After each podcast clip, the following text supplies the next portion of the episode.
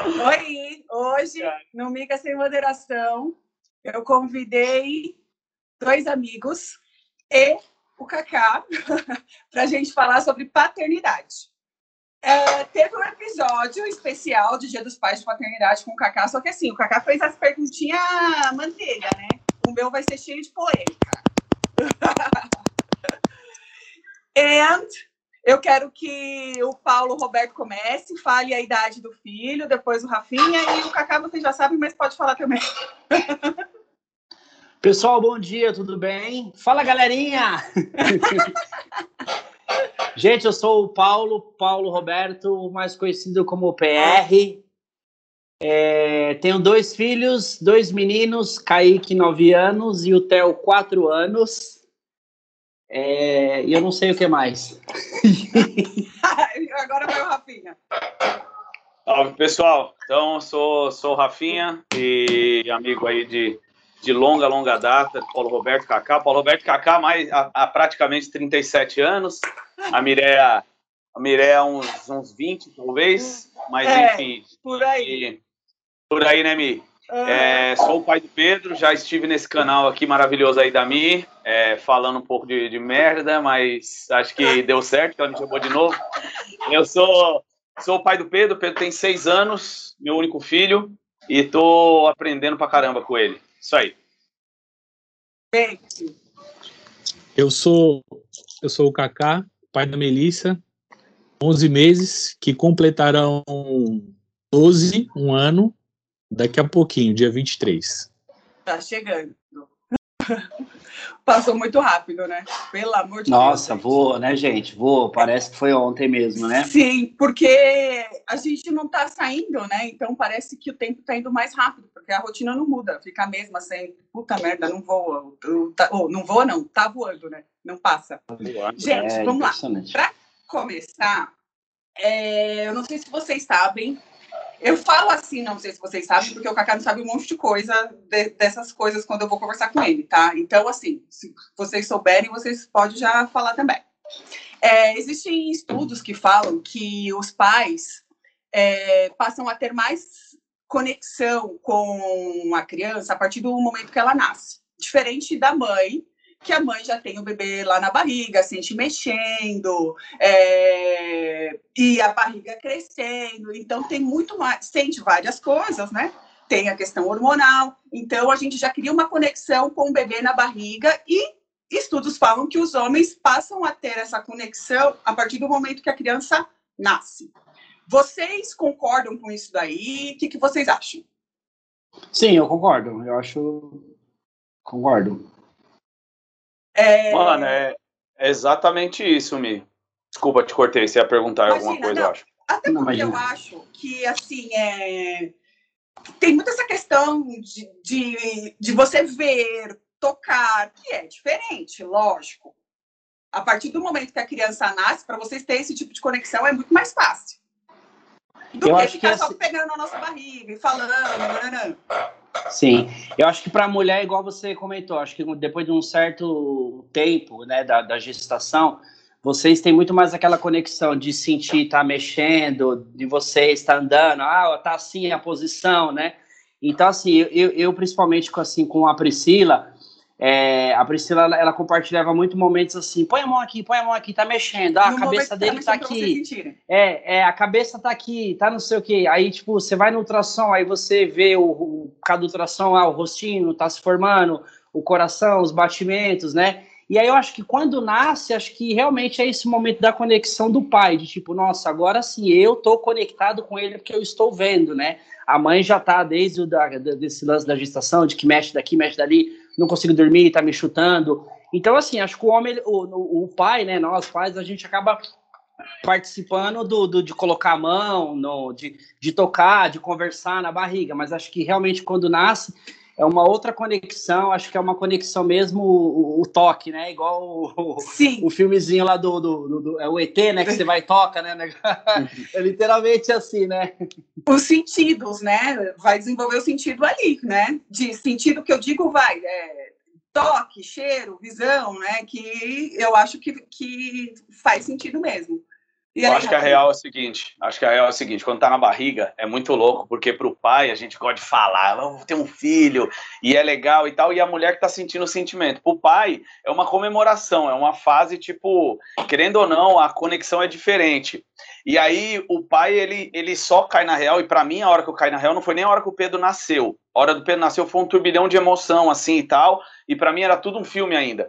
E inclusive o, o Paulo Roberto, que tá aqui, né, ele foi um, o primeiro a chegar lá no hospital, ele, o Nando e o Cristiano Pintado, mano. Uma satisfação poder falar isso, foram meus três amigos que chegaram lá primeiro, claro, minha, minha irmã estava lá, minha família, mas dos amigos foram esses três aí que eu nunca vou esquecer. Foram os primeiros a ver o Pedro. E aí o que acontece? A hora que nasce, você fica lá bobão, ah, não sei o que, chora pra caralho e tal. Mas para mim, a virada de chave foi a hora que eu entrei no carro, coloquei a Bia e o Pedro no, no bebê conforto, e eu dirigindo, aí eu virei adulto. Aí eu falei, caralho, eu saí de casa, era só eu e uma pessoa tô voltando com mais duas, né? Com, com, com duas, né? Então era uhum. eu e a uhum. Bia, agora é eu, Bia e o Pedro. Aí eu falei, cara, agora eu tenho que. Agora eu tenho que ser, ser mais, mais, menos juvenil, né? Agora, agora o negócio ficou sério. Eu, eu acho que é essa hora, viu, Mi? Até essa hora eu acho que era ainda muito farra e tal, e legal, e a galera falando, pô, a barriga crescendo, Bia com a barriguinha da hora, eu contando para todo mundo. Mas aí a hora que, que esse foi o momento para mim de virada mesmo.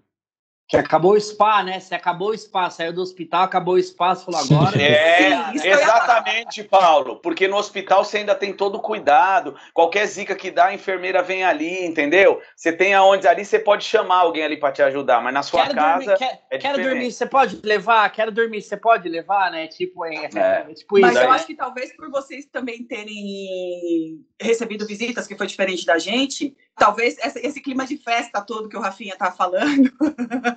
eu e o Cacá já não teve. A gente teve um clima de festa por, pelo nascimento dela, mas de festa de, de, de, de ter gente, comemoração gente. com outras pessoas. Não, não teve, né, baby?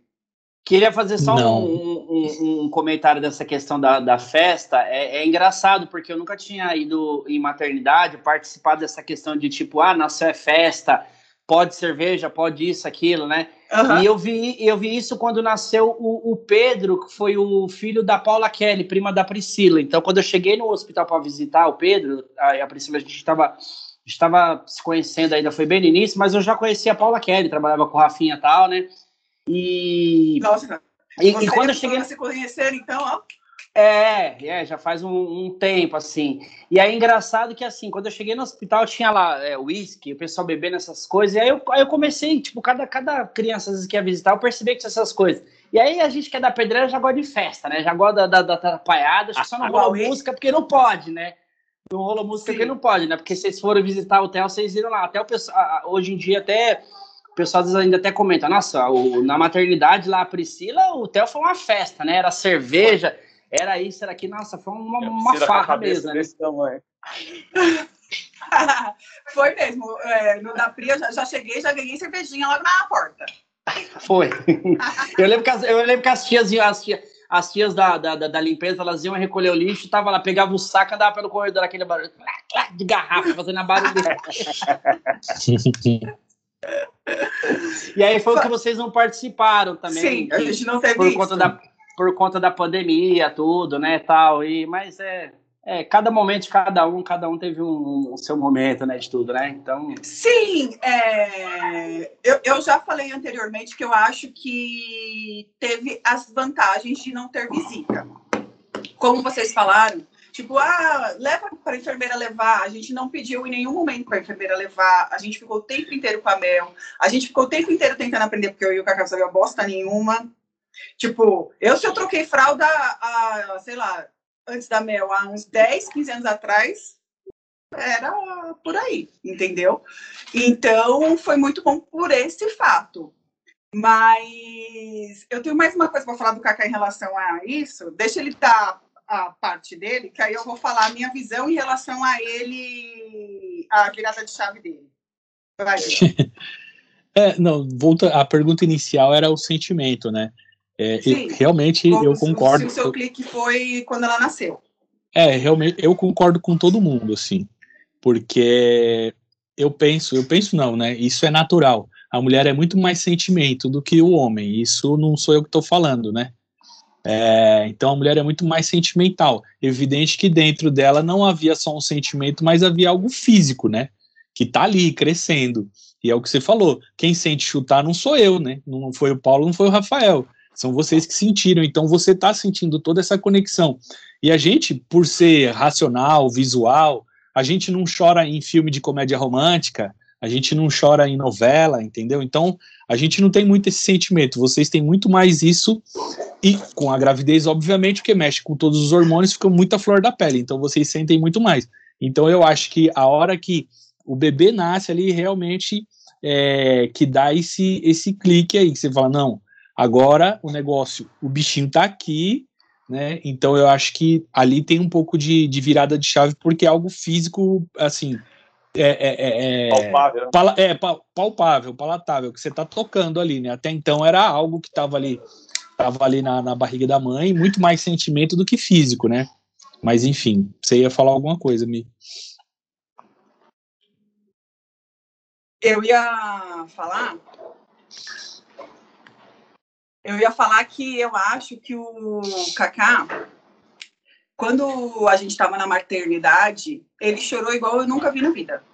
Ele chorava todo o tempo, todo o tempo. Tipo, a enfermeira entrava, ele estava olhando para a menina chorando. Às vezes eu ficava até com ah, dava uma disfarçada, pegava ela, tal, tal, tal. Porque toda hora ele chorava, toda hora. Então, eu, ao meu ver, o clique dele realmente foi ali, ver a Melissa. Porque desde que da hora que a Melissa nasceu, o Cacá não parou de chorar mais. Foi os dias que a gente foi na maternidade, que acho que foram quatro, sei lá, todos os dias ele ficava chorando. Então eu realmente acho que foi o clique ali. Foi. Mas esse, essa questão do choro, eu não sei se vai ter algum episódio aí, Mi, mas é, eu tenho um comentário bem à parte para fazer disso aí, que eu acho que depois a gente pode desenrolar. Mas não, essa questão do choro é muito Faz foda. um comentário que depois a gente não, pode até é, fazer é, é bem... um falando só disso, mas pode fazer um comentário. Não, é só pegando o gancho mesmo. É, cara, eu não sei vocês aí, Paulo Roberto, Kaká. Eu, eu, eu, eu não tenho vergonha de dizer, sempre fui meio chorão mesmo, né? Meio emotivo e tal. Mas, mano, depois que você é pai, é, parece que dobra a parada, né? Então, às vezes eu tô vendo o Pedro, assim, o Pedro faz alguma coisa, involuntariamente meu olho escorre uma lágrima, sabe? Tipo, e aí, agora, e aí, aí soma, né? Você ser pai, você tá ficando velho, né? Então, tô com, tô com 37, né? E, e, parece que isso potencializa, assim, né? Tipo, às vezes uma pessoa faz uma ação que te surpreende e tal, pô, você já se emociona. E eu, mas eu sinto que veio muito mais depois que o Pedro nasceu. Não sei se o Paulo e o, e o Kaká compactou com um pouco disso, mas eu, eu, eu me sinto mais emotivo ainda depois que eu me tornei pai. Ó, oh, Rafinha, eu não sei muito bem eles, mas assim, para nós mulheres, e assim, eu já escutei de outras, realmente a gente já é mais chorona, fica muito mais. Outra coisa que acontece também, eu tava falando pro Cacá ontem isso, a gente tava assistindo um filme de suspense, e eu falei para ele, eu não consigo mais assistir, eu sou viciada em filme de terror e de suspense. Gente, a agonia que tem dentro de mim dobrou. Eu fico nervosa, irritada, Caraca. uma agonia que, meu, me faz mal assistir agora, velho. Eu não consigo assistir mais do jeito que eu assistia antes. E o filme tinha criança, né? Sim, menina. Nossa! Uhum. Gente, mas me dá uma agonia, um negócio fora de mim, porque eu, eu, acho que eu não fico mais com aquela sensação assim, mano, se isso acontecesse comigo, eu matava mil, não sei o que, não sei o que lá. Eu fico com a sensação de tipo, se isso acontecer com a minha filha. Exato, é. Meu, exato, eu fico é, louca. É, eu, me é, dá uma agonia que eu não consigo ficar em paz, velho. É, esse sentimento. Acho que mesmo antes de não ter filho, a gente já, já tem um pouquinho desse sentimento assim nossa, se é com um filho meu, se um, se um dia eu tivesse um filho meu, mas acho que depois que você tem. A gente só é, sabe quando tem. É, é depois que você tem, é aumenta é muito mais ainda esse sentimento, exatamente. Um, só um comentário, desculpa até cortando, o Rafinha. Ele falou da questão da maternidade, quando a gente chegou na maternidade, que tava eu, o Nando e tal. E nesse dia eu vi o Rafinha na, na euforia, a mesma euforia eu acho que quando o Kaique nasceu, sabe? Depois que o Kaique nasceu, que eu saí da maternidade, e na época, lembro que na época não tinha nem, não tinha um WhatsApp ainda. E eu falava com as pessoas, nossa, nasceu, o Kaique nasceu, ele é lindo, ele é não sei o que tal. E eu fiquei nessa euforia. O Theo também fiquei, mas acho que assim, já não, é, não era mais. É, é, claro, foi uma novidade, é um filho diferente, mas não era mais aquela novidade do primeiro, sabe? Que você já estava assim, experiente. é, exatamente. Então você. malandrão. É, malandrão, né? Que é vivido, né, pai? Tá ligado? Então acho que foi mais nessa, foi nessa linha assim. Então eu, eu me via o Rafinha quando, quando ele mostrava assim na portinha, lembra Rafinha? Foi na portinha, aquele é. negócio redondo assim. E aí você mostrava todo feliz a gente falando com você. Então eu me vi muito no Rafinha nesse momento aí da dessa euforia, né? Então foi uma coisa bem parecida. Sim, é, é, é, é, inexplicável, né, gente? Eu lembro que falavam para mim que era inexplicável, eu falava assim, ai, meu, isso aqui chama é clichê mesmo, gente, não tem como explicar. é incrível. Que... E assim, é, eu tenho muito a agradecer ao Kaká, que me ajudou muito, e eu sei que vocês também ajudavam a, as meninas, porque convivo com vocês, e até por isso que eu convidei vocês por admirar o pai, os pais que vocês são. E ah. porque o Corpério é foda, né? E eu queria saber se vocês conseguem perceber o quão difícil para nós mulheres é a cobrança que a gente tem internamente em ser mãe e a culpa que a gente carrega. Assim, parece que a criança nasce, a gente fica meio surtada com isso. Vocês conseguiam perceber isso? Como é que é? É para mim eu vi aqui. Mas enfim, Omi, tentando pegar o, o, o, o, gancho aí do que você falou. Sim, sim, eu sei da, do quão é. É pressão para vocês, eu acho que desde. A, porra, é, você é prova viva disso, né? Acho que antes da concepção do filho, né? A, a, sua história ela diz muito sobre isso e tal, né? Uma história que a Bia não viveu, né? Hum, pelo até onde eu sei, pela minha proximidade com o Paulo e a Pri, acho que a Pri também não teve, mas no seu caso ainda mais, né? Antes mesmo de você ter o filho, né? Tudo que aconteceu, até que chegou a Mel. E, e assim, uma coisa que eu falava muito para Bia é que assim as decisões elas iam ser dela e eu apoiaria no que ela decidisse. Ponto, ponto. Né? E, e, isso aí não foi alguém que me disse, acho que foi um, um sentimento que eu tive e que eu senti que, que era isso que eu tinha que fazer. Né? Então ela queria que fosse parto normal, eu apoiava ela em ser parto normal. Mas às vezes ela recuava, ela falava, puta, Rafa, fica imaginando. Na hora eu falo, meu, vai no que você está segura vai no que você está seguro e eu tô com você. Eu vou estar tá do seu lado ali na hora que for, né? E, e, e, eu consegui estar do lado, né? Tem pais que não conseguem por alguns motivos, né? Eu, eu consegui, então, mas eu senti. Uma coisa que eu falava para ela, eu falava assim, cara, para de ficar fuçando a internet, ficar procurando o que pode ou não dar errado, o que é certo, o que é não fazer e tal. Isso mesmo durante a gravidez, e eu acho que isso ajudou bastante. Ela não ficava fuçando muita, muita coisa, e eu falava, ó, você confia na sua ginecologista obstetra, né, que eu já, no outro episódio eu falei, né, que é parceiraça, eu chamaria ela para um churrasco aqui em casa, E, e, vamos com ela, e vamos com ela, porque vão vir as opiniões, a gente vai pedir algumas né, opiniões. Gente? É, mas é uma pressão do cacete, senti isso e eu tentei apoiar e, e, falava, meu, vou estar do seu lado na decisão que você tomar, né? O corpo é seu, a, a, a sensação toda é sua, então quem sou eu para opinar? Mas de fato eu entendo que é uma cobrança gigante, sim, mano, muito foda para vocês. Mas assim, é... eu acho o, os pais em geral muito tranquilos. É, uhum quando, tipo, na, na, criação mesmo da criança, não, não, tô, vai, não tô falando só de puerpério, no, no geral, vai, a criança crescendo, educação, vocês têm uma tranquilidade que a gente não tem. Eu não sei se são porque é, vocês são de Marte, a gente é de Vênus, não sei o que acontece, mas assim, é, qual o segredo dessa tranquilidade? Porque vocês estão sempre na paz e a gente está sempre te cobrando e se culpando. é, eu acho. Fala aí, Paulo. Eu acho que pega muito a questão do segundo filho, né? Porque eu acho que quando, quando o, o Kaique, eu comecei, o Kaique, ele começou de fato, assim, ficar com a gente, até com a Pri, o contato com a Pri, a partir de 15 meses, né? Então a gente tinha muito aquela tensão, aquela adrenalina, aquela coisa. E eu acho que com o Theo acaba sendo mais tranquilo, que a gente acaba levando coisas que nós aprendemos lá atrás com o Kaique. Né? Então acho que entra muito essa questão de marinheiro de primeira viagem vocês mencionaram a questão da fralda. Pô, pô não sabia trocar fralda nem nada. O nosso caso com o Theo, não. A Priscila trocava a fralda do, do, do, do Kaique, eu trocava a fralda do Kaique. Então, assim, a questão de fralda, a questão de banho, né? E aí eu acho que vem muito também essa questão da cobrança, né? Porque você já teve um, já tem um filho, assim, o Kaique ele é como se fosse literalmente um filho da Priscila. Então, assim, acho que acho que ela já tem uma certa experiência que ela acabou colocando em prática com o Theo, né? E aí vem aquela essa questão realmente acho que da tranquilidade. Ah, não é o primeiro, né? Então, assim, não é que não quer o segundo, você não vai ter aquele cuidado. Você tem aquele cuidado, aquela coisa, aquela atenção especial. Mas acho que muda um pouco, porque você já teve todo esse lance com o primeiro e agora no segundo você ah, tipo, dá uma relaxadinha em algumas coisas, né? Aí acho que essa questão da tranquilidade aí que vocês que a gente está falando, né? É, é, é, isso é um fato. Eu acho que o segundo deve ser bem mais de boa mesmo. É, eu, eu, queria falar da, da, da, primeira pergunta que você fez, né? a respeito da, da pressão da mulher para engravidar e tudo, realmente eu percebi, já tinha percebido isso, né, de, de todas as pessoas, nossa, casou, não vai ter filho, ah, quando vem filho, fica, fica com esse papo. Ah. É, assim, para quem tá de fora, é super de boa, super tranquilo, né, eu até então eu achava isso. Mas quando você tá dentro, de, você tá inserido nesse contexto, e assim, é, essa coisa de tentar, essa vida de tentante que eu também não conhecia, cara, é uma dor muito silenciosa, cara. Isso dói pra caralho, é muito silencioso. Eu percebi isso com a Mireia e com o tempo a gente descobriu outras pessoas, né, que também estava nessa vida e a gente sabia o quão doloroso era isso. A pessoa tinha que viver à base de, de, de psicólogo, de tratamento, de, de remédio medicamentoso, sabe? e fazer tratamento, e vários e vários. Tinha três, quatro médicos por trás ali para essa vida de tentante, era uma vida que eu não conhecia. Né? Então, poxa, cara, é muito, muito complicado para essas mulheres. E depois ela ouviu uma conversinha, nossa, é, seu marido tem ovo podre, né? Não sei o que, você, sabe? Essas oh. brincadeiras.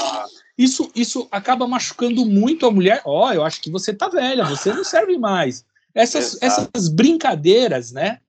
que, que, que vai fazendo isso, vai destruindo ainda mais a mulher. O homem é. ainda até leva na brincadeira. Mas isso, cara, isso vai, isso vai destruindo ela. E depois. Touro reprodutor. Naquele, é, e, naquele, e naquele círculo próximo, você fala assim: nossa, você viu quem tá grávida? Tal menina tá grávida, tal outra tá, tá grávida. Aí chega um e fala assim: nossa, que merda, eu tô grávida. Cara, isso vai destruindo a tentante de uma maneira, cara, que vocês não têm ideia. Então, assim, fica até esse, esse recado, né? Poxa, se a, se a pessoa não tem filho, a gente não. Você não sabe, e talvez você nunca vá saber o real motivo, porque isso é uma dor silenciosa. É, é muito Exato. mais do que depressão. Então, é, eu percebi isso, então. É, isso é muita, muita pressão mesmo. Se a mulher conseguir o filho na primeira vez, ah, nem estava esperando, ok. Agora, se ela está esperando e não vem, sabe, é, é muito complicado isso. Aí a, a, segunda, a segunda questão que você estava falando, qual era, Mi? Da, da ajuda, né? Não, que a gente se culpa também quando a criança nasce, tudo que, que a criança é. faz. Quão pesado é, para a mulher e para o homem mais leve. Estar atenta com a criança, que isso foi uma das coisas que me fez surtar também, né, amor? E... Que eu tinha que ficar ligado o tempo inteiro, porque eu achava que a minha precisava de mim o tempo então, inteiro. Ela precisava de mim de aí... o tempo inteiro, mas eu não conseguia desligar. Então, aí é que tá, né? Eu acho, eu acho que o homem, nesse quesito, porque assim, cara, você tá numa situação de desespero. Vai ficar os dois desesperados, caralho. Alguém tem que pensar, alguém tem que ter calma, alguém tem que passar calma. Então foi isso que a gente passou desde o princípio, né? É, a mim sempre naquele desespero, naquela emoção, eu não, calma, vai dar certo, calma, vai dar certo. Aí a, a Melissa começou a comer bolacha. Meu Deus, ela vai engasgar. Eu falei, não, Miré, deixa ela comer. É só supervisionar, fica de olho. Se ela pegou um pedaço grande, vai arranca da boca dela. Pega o pedaço, quebra e dá. Não tem que entrar no desespero. O desespero, nesse caso, eu deixo para ela. Não que isso não seja bom, eu acho ótimo ela ser desesperada. Domingo agora, a Melissa, a gente virou as costas para pegar alguma coisa, a Melissa arrebentou o, o, o sininho aqui, sangrou a boca pra cacete. Pleno domingo a gente teve que correr para o pronto-socorro. A Miré desesperada, né? Aí eu, ela falou: você fica calmo. Eu falei, não, eu tô calmo. É bom que você fique desesperado. Não, vamos pro pronto-socorro agora. É bom, porque se eu na minha calma. calma né, não, deixa a criança aí com a boca sangrando, não tem problema. Não, lógico que tem problema. Então, esse desespero é muito bom. Que chega no hospital também, meu Deus, minha filha tá sangrando. Os médicos já vão lá. Se você chega calmo, a boca sangrando e se você não desespera, ah, tá tudo beleza. Mas se você chegou causando, não, pega, pega a criança aí, leva para lá, você entendeu qual é que é? Então, esse desespero é muito bom, tem que existir mesmo, não tem que se controlar porra nenhuma. Deixa que o homem controla e você no desespero é muito bom. Chegou no hospital causando, chegou lá, é isso que funciona. A calmaria deixa pro homem, entendeu? Eu, eu lembrei de um caso aqui, eu já levei uma criança desesperada no hospital. tá aqui olhando para nós aqui. Paulo Roberto me ligou um dia e falou, mano, é, eu preciso falar essa. O Roberto me ligou e falou, mano, tô bem não, mano, sei o que. Eu falei, maluco, vamos pro hospital. Aí eu levei a criança aí, né? O moleque foi Kaká. Eu lembrei exatamente disso. Moleque cheio dos problemas. Isso é louco. Isso é um capítulo à parte. Tem todos os problemas, moleque. Aí ligou. Aí nós vindo assim, ele falou, mano, eu tenho uma estratégia de guerra. Eu vou chegar como se eu estivesse morrendo. Eu falei, tá, beleza, né? Só que eu achava que, tipo, ele ia chegar. Cadeira de roda. Mano, mandou eu colocar ele na cadeira de roda no São Luís. Ele ficou de cadeira de roda e eu tive que falar: Meu, pelo amor de Deus, esse moleque, não sei o que, não sei o que, não sei o que. Aconteceu exatamente isso, Kaká. Os caras já deram maior assistência e tal, não sei o quê. Foi. Então essa criança é, precisava Mas o que tinha no final das contas, só pra saber. Eu tenho aquele problema que eu tenho de verticulite, que eu tinha as ah, crises, tá. eu tinha a crise de ficar passando mal. Só que eu já tive, eu tive algumas crises no começo que eu passei mal e eu chegava na porta do hospital assim, meu, literalmente eles chegavam de cadeira de rodas.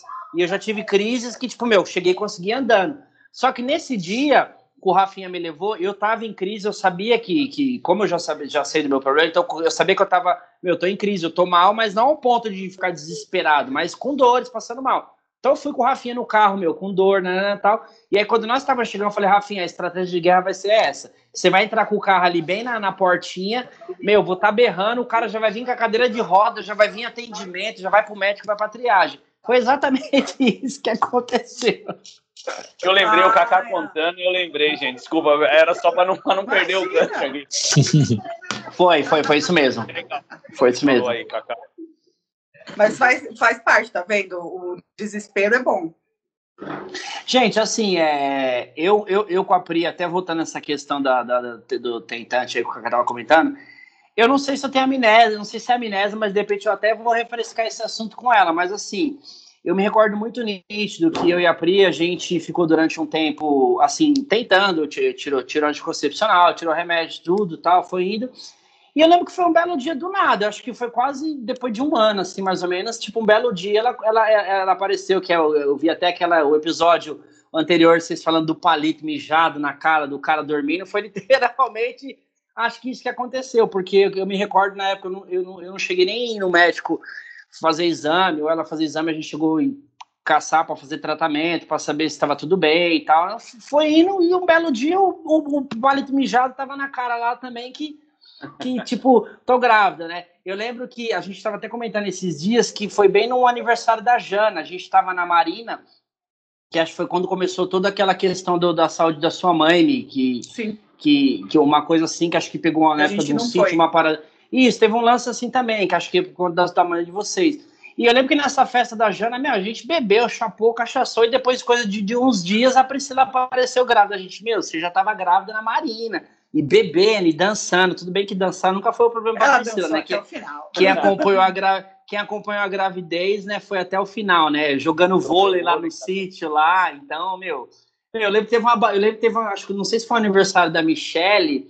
Teve um rolê aí que nós fomos, ela tava de barriga e na hora que a gente tava indo embora, tava até meio chapado. O cara ainda mexeu com ela, passou a mão. Falei, caralho, eu respeitaria a grávida, meu. Porque acho que ela tava com a barriga, acho que não vai foi, foi, acho que foi no quintal, acho que foi aniversário da Michelle, quintal do espeto, acho que eu tava chapadão, a gente tava indo embora, aí eu lembro que o cara foi meio que puxou a mão dela assim pra passar a mão pra né, tal, aí eu, tipo, aí ela já me puxou, tipo, meu, o cara tá bem louco aqui e tal, aí a gente coisa falou, caramba, mas nem a grávida, nem a gestante, os caras respeitam, assim. Cara, respeito, a, pelo amor de Deus. É, é, aí, assim, a Pri foi, é claro que é de cada pessoa, né, meu, cada um tem o seu, o, o, até a questão que o Rafinha falou da Bia, você, a decisão que ela decidir, eu com a Pri, a gente foi muito, foi, foi tranquilo com relação a isso. Tanto que, assim, ela tinha um médico que ela estava passando na época, tudo, e quando a gente até foi ver essa questão de, de, de maternidade, escolher maternidade, a gente entendeu que, meu, para ganhar, é o plantonista do hospital que está aqui, ou você liga para o seu médico, e a gente chegou a ver que também essa questão de convênio, na época ficou puta, puta de uma grana,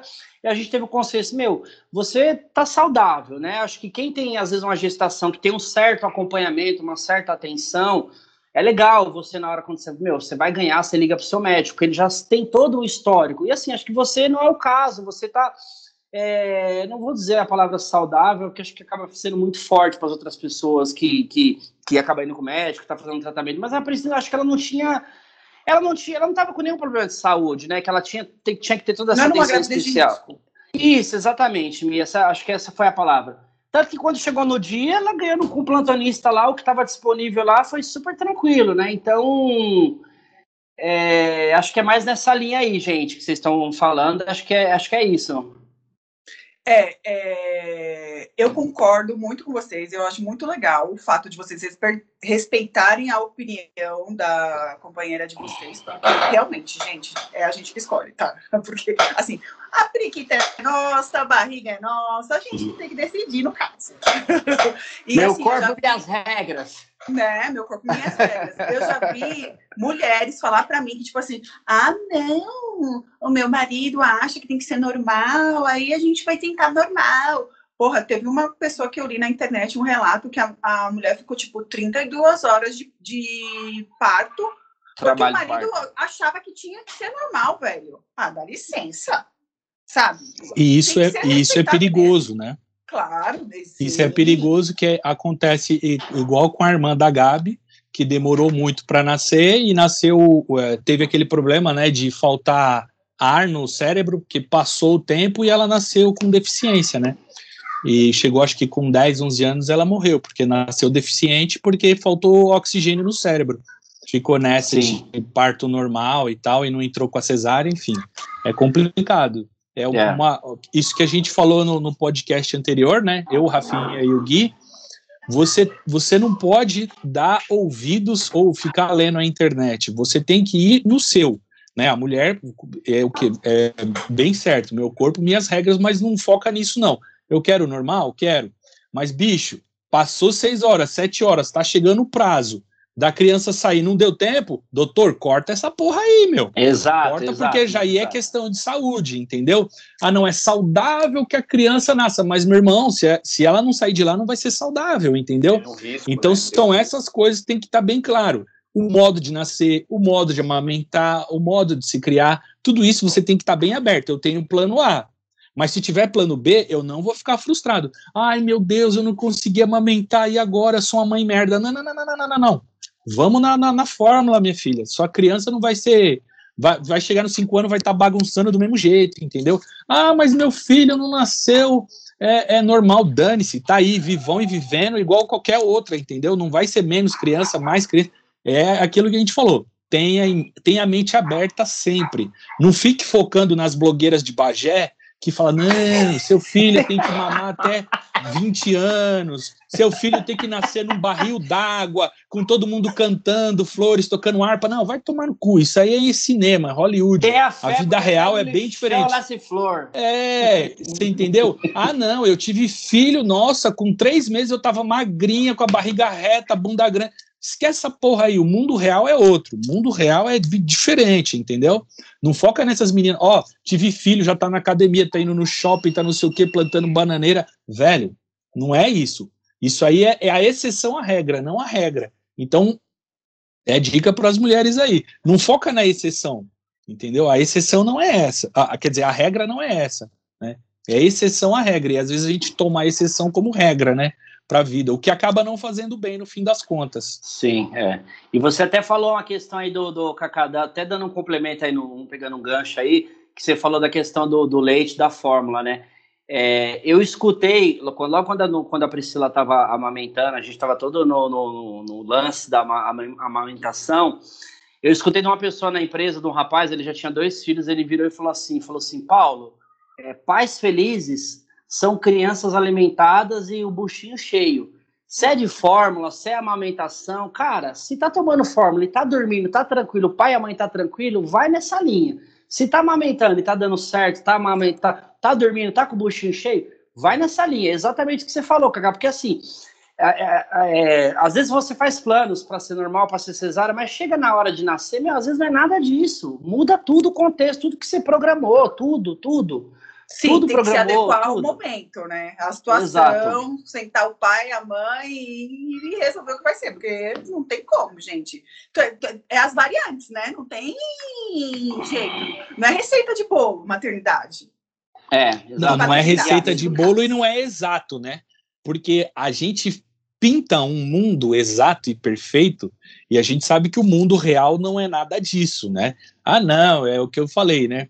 o meu filho vai usar a fralda de pano, é, não vai chupar chupeta, não vai fazer porra nenhuma. Bicho, quando a Melissa nasceu, eu, eu até falei isso pra Mireia.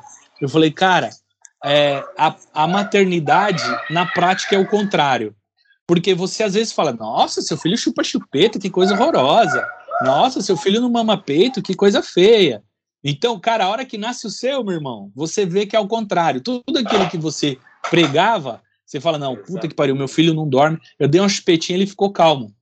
Segue a vida, real, você entendeu? Na, na, vida real, né? Na a vida, vida real, real, é o contrário, entendeu? Mas na rua, né, não, né? Porque mas na rua, né, não. Tá na teoria, quando tá na teoria, né, todo mundo tá falando, mas a hora que você tá na, na vida real, né, aí o negócio é, é, é é eu, eu, eu, eu, lembro até hoje, uma vez que eu cheguei, eu cheguei do trabalho, e aí a Priscila me contou que foi a primeira vez que ela tinha colocado uma chupeta no tel. Na verdade, não é que ela colocou, ela ganhou, que é aquela chupeta que tranquiliza a criança, que tem um furo no meio, né? Que é diferente, uhum. que é a mais retinha.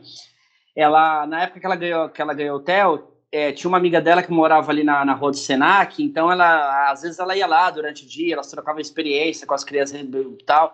E acho que o Theo tava nesse lance de, de chorando, de, de, amamentação, né, né? Chorando e tal. Até que essa moça, ela, ela abriu a embalagem e deu uma chupeta dessa. E, pum, a, nossa, foi um calmante aquilo ali, foi um tranquilizante. E aí a Priscila, quando eu cheguei em casa, a Priscila contou sobre esse lance de que ele ganhou uma chupeta que a moça colocou na boca. E assim, foi outra vida também, gente. Foi uma coisa. É... A gente faz planos, não, não vai chupar chupeta nem nada. Mas, meu, a hora que você coloca uma chupeta que você fala assim, meu, tá tranquilo, tá suave para todo mundo aqui, meu amigo. Vamos seguir nessa linha. É igual o, o, celular, o tablet. Meu, a gente sempre foi contra, meu, esse negócio de eletrônico, sai fora, que não sei o quê, Deus me livre, meu filho, tal. O Theo tem, o Aí veio a pandemia mas... para levar isso por água abaixo. Ex exato. O Theo tem, o, o Theo tem, o Kaique tem. Então, assim, é claro que a gente procura muitas vezes cortar, às vezes vai para os lugares, vai para algumas coisas, evitar, mas assim, gente, tem certos momentos que é necessário, que é o que tranquiliza, que é o que precisa mesmo ter. Então, assim, ah, eu não vou ter tablet, não vou ter eletrônico, mas tem um momento, pô, às vezes você está no restaurante, vai, você está no restaurante, você sai para almoçar aqui, meu, vocês vão almoçar hoje aqui e tal. Você chega no lugar, às vezes não tem um espaço kids, não tem outras crianças, pra gente tá legal, tá tomando a brejinha, tá almoçando, mas e para eles? É o momento deles de ter um tablet, ter um celular, é uma coisa que tá distraindo eles. Graças a Deus eles têm isso, né? Os dois agora, por exemplo, eles estão aqui no quarto, eles iam até sair, né? A Priscila sair com eles, tá? Porque, meu, não vão conseguir gravar, né? Porque vai estar um pulando, brigando, eu vou estar tá aqui, para, para, para, para, Caretel, para, aí. Meu, estão lá brincando os dois, estão lá, entendeu? Eles têm o tablet, mas estão lá brincando com, com, os carrinhos, com os bonecos. Então, então rapaz, vocês podem ver, vocês não estão ouvindo barulho de nada, que eles não escutem isso, né? Então, assim, é, é o momento, gente. A gente faz planos para muita coisa, mas os filhos vêm para mostrar pra gente que, assim, opa, calma aí, ô papai e mamãe. Quem determina o jogo aqui é a gente e é, é isso aí, entendeu? Então, são essas mudanças mesmo que acontecem no meio do caminho. Ô, meninos, é... e o que, que vocês acham do termo paternidade ativa? Se vocês não souberem o que é, me fala que eu explico. Mano. Ó, oh, essa pergunta, Rafael, a Mireia encheu o saco. Você não perguntou isso, você não perguntou isso. Eu falei, Mireia, isso é pergunta de mulher. Nessas coisas que você ouvi, fica ouvindo nesses podcasts de mulher. Paternidade ativa. O cara é pai e pronto, entendeu? Eu, então, eu, falei, mas isso é pergunta de mulher, por isso que eu não fiz naquele nosso podcast anterior. Mas não, eu, vou pedir, eu vou pedir para explicar. Eu vou pedir para explicar. Eu tô boiando nesse, eu tô boiando nisso, de verdade. Tá, mano. eu vou explicar o que que é. Não é que é pergunta de mulher. Agora eu vou explicar tudo desde o começo e vocês vão ver que não é pergunta de mulher. Ah, eu vou, vou falar pela minha família, até, que aí vocês vão ter mais uma noção, e, e que é mais ou menos a visão do que se tinha no passado. No passado, como é que era? É, o pai era provedor, saía para trabalhar e quem ficava em casa cuidando das crianças era a mãe. O pai, praticamente, tipo, função de bancar a casa. Bancar é, a casa não tinha e dar uma chinelada para pôr de castigo. Não, não botava. Às vezes, quando botava para dormir, dava um beijinho e era isso e estava achando que estava fazendo demais. Hoje em dia, não. Hoje em dia, como a mulher sai para trabalhar também, o pai tem que, né? Não é que tem. É, não é, é, é, o papel de vocês. Assim como é o nosso papel, é o papel de vocês. Vamos todo mundo cuidar da criança. Somos os pais da criança, os dois têm que atuar como pais da criança. Exato. Então, exato. A, a, surgiu o termo paternidade ativa do pai, que é ativo na função dele. É, ressaltando também que, mesmo assim, hoje em dia, não tô falando só do passado, porque tem muito pai que não faz porra nenhuma. Que é, a mãe trabalha também, chega dentro de casa, o palco menos solto e a menina tem, e a mãe que cuida da criança da mesma maneira. Quando chega os dois do trabalho, o pai não faz porra nenhuma. Então, assim, e aí, o que, vocês acham? Eu, eu, acho que isso é, eu, acho que, eu acho que isso é muita questão mesmo da, da maturidade, Mi. Eu acho que o mundo realmente ele tá, mudou muito a questão de evolução. Eu mesmo, eu, eu posso dizer com todas essas letras, meu, nós éramos em cinco, né? O Kaká, sempre fomos vizinhos ali. Era Paulo Olha, A Daria gritando, berrando, né? Dando, dando seus berros. E era exatamente isso. Meu pai chegava, era, meu, chegava para dormir, roupa limpa, bancava as despesas da casa, minha mãe não trabalhava e, e, pronto, tá tudo certo. Nos momentos vagos não tava com a gente, tava na rua, tava no bar, tava por aí, né? O meu era a mesma coisa. E, e assim, é, meu, eu cresci com isso, acho que isso, isso, isso pegou muito. Acho que a gente percebe muito é, essa questão de carinho, de afeto, né? É, o Rafinha, meu, o Rafinha foi um, sempre foi um cara muito, muito apegado com o pai dele, né? Então, e assim, o Kaká também. É, o Kaká também, eles tudo, tudo, tudo muito apegado e tal. É que assim, eu, eu tô dando muito mais o exemplo do Rafinha, porque assim, a gente tem uma certa diferença do Kaká e, o, e eu e o Rafinha, né? Porque Sim. Tinha uma, tem uma certa idade que o Kaká já saía, já ia pro rolê. O Rafinha a gente ainda tava tentando uma, mati, tentando uma matinê ainda. Respeita as barba, bar, barba branca, né? Respeita a minha careca. Porque assim, a gente ainda estava tentando uma matinê, né? E assim, o Rafinha ele estava sempre muito presente com o pai dele, né? É, é, eu lembro que quando a gente precisava sair, era aquela, aquele pacto para pedir pro Donizete, e o Betinho sempre era o responsável. O Betinho era o, o, Betinho era o chefe, era o pai, era o rapaz que realmente o Donizete, as pessoas confiavam. O Betinho era meu tutor. É, o Betinho, assim, é sem palavras, é um cara que a gente sempre se espelhou nele até hoje, foi o nosso mentor, assim, né, Rafinha? A gente pode se dizer, é, né? Exatamente. Então, assim, acho que mudou. Eu acho que o que eu, o que eu não tive do meu pai, é, essa ajuda, essa criação, eu, eu acho que a gente quer colocar com os nossos filhos, a gente quer fazer diferente, a gente quer estar presente, a gente quer participar mais, a gente quer realmente isso que você falou, de, de, de pô, não é só você estar presente para brincar, eu tô aqui brincando, mas não, tô presente também para você ajudar na, no, no que tem que ser ajudado, né? Seja, seja em despesa, seja numa sei lá, tem que tomar banho, pôr para comer. Isso. Muitas vezes, às vezes, eu, muitas vezes, às vezes eu venho aqui na semana aqui visitar o hotel à noite, então assim, pô, eu não tô no, todos os dias com ele, né? A gente não mora junto. Mas às vezes quando que eu tô, pô, vamos pôr para tomar banho. Pô, saiu do banho, vou tirar do banho, vou trocar, vou ajudar. A gente está participando disso, desses momentos, né? Então acho que essa questão da paternidade ativa, é, acho que acho que mudou eu acho que mudou assim. Quem quer mudar, quem quer ter a responsabilidade, quem ama os filhos, vai seguir nessa linha. Quem não quer, é aquela coisa. A vida da mulher mudou, mas a do homem continua igual. Futebol, pé na areia, cervejinha, água de coco, e é isso. Acho que. Eu acho, uma... eu concordo com o Kaká que é errado existir esse termo. Eu concordo que é errado existir esse termo, porque é, é o pai que faz o mínimo, o que deveria fazer mesmo, que faz mais que a sua obrigação. Então, o errado é isso, mas tem toda uma explicação por trás do termo.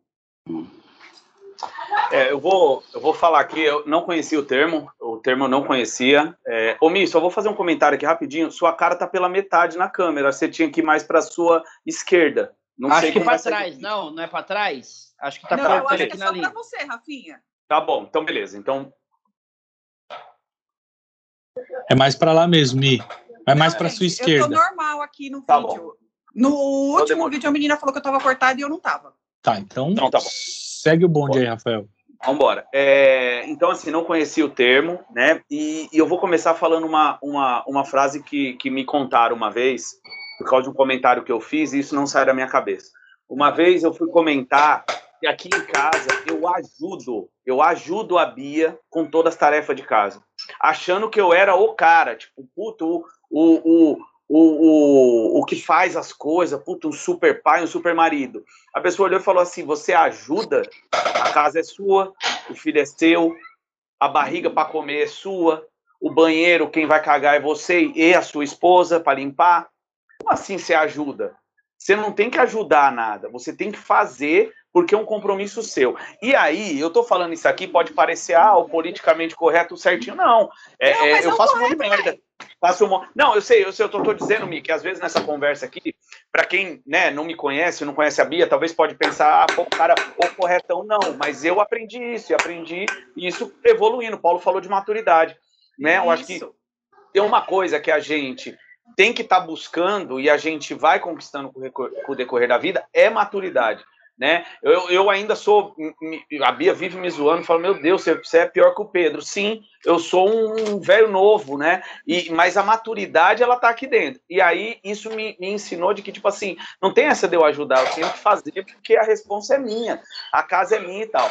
Então, para mim, para mim, né, é, com relação ao Pedro, né, isso eu falei com relações às coisas da casa. Com relação ao Pedro, sempre para mim foi muito claro e eu não não não tenho vergonha nenhuma de dizer isso. Eu sempre quis ser um pai do lado do Pedro. O Pedro, acho que o Paulo saiu, hein, gente? Voltei. Voltou, voltou. Desculpa, perdão, Só tá perdão. sem imagem. Beleza. Eu sempre quis ser um pai que que, que, que fizesse, cara, acompanhasse o Pedro do início ao fim. Eu sempre quis que o Pedro me visse sim como uma referência, que ele aprendesse coisas comigo e que eu aprendesse coisas com ele, que eu errasse e que aprendesse. Então, é, para mim, essa questão de você trouxe o termo, para mim não tem esse termo. Para mim é eu ser pai. E para mim ser pai é isso. Mas eu não julgo quem tem uma dinâmica familiar diferente. Não julgo. Acho que cada um tem o seu momento, cada um faz como acha que tem que fazer. Mas para mim ser pai é isso e, e eu carrego isso comigo. Ah, sobre isso daí que você falou que você não julga do, do outro, eu não vou negar que eu julgo. Porque eu acho que, meu, eu acho assim, gente, é, a partir do momento que, que, que mudou isso, eu acho que fica. Estou falando em questão de sociedade. Fica muito melhor para ambas as partes. Primeiro, que eu acho que a criança vai desenvolver um laço muito maior com um pai que está ali, que está ativo, que está junto, que está participativo. O laço vai ser diferente do que uma que não tem, é, que, que, tipo, é, convivência. E, pelo, e o fato de, tipo, do, do marido fazer suas funções dentro da casa de, de ajudar a esposa, a esposa vai ter mais tranquilidade, vai ter é, mais tempo, teoricamente, de estar com o marido, isso vai ser benéfico para ambos. Em relação à parte de ajudar na casa. E em relação a ele ser mais participativo na criação do filho, ele vai ter o bônus de que o, o filho vai criar muito mais laços que, com ele do que se ele não tivesse participação. Exatamente. Sim, sim, concordo. É, então, essa, essa, então, para mim é até estranho essa, quando a Mireia falou dessa questão, falei, cara, ou o cara é pai ou o cara não é pai. Isso na minha, na minha cabeça, né? Eu pensei. Porque eu tive um pai presente, dentro da realidade dele, mas presente.